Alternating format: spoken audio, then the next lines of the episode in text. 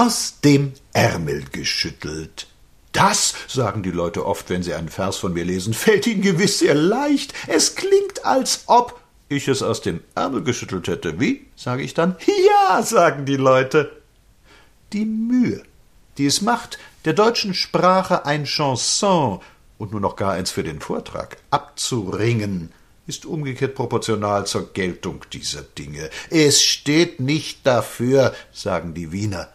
Ich habe nie geglaubt, dass so viel Arbeit dahinter steckt, um zu erreichen, dass Leute abends zwei Stunden lachen, ohne dass sie und die Autoren sich hinterher zu schämen haben. Und gar bis es so weit ist, dass man denkt, wir hätten es aus dem Ärmel geschüttelt. Zum Glück sieht keiner die erste Niederschrift, wie krumpelig, wie schwerfällig, wie schwerflüssig ist da noch alles. Der Tragöde hat's gut, wenn er noch so mittelmäßig ist, er rollt doch mit den Augen, und das verfehlt hierzulande seine Wirkung nie.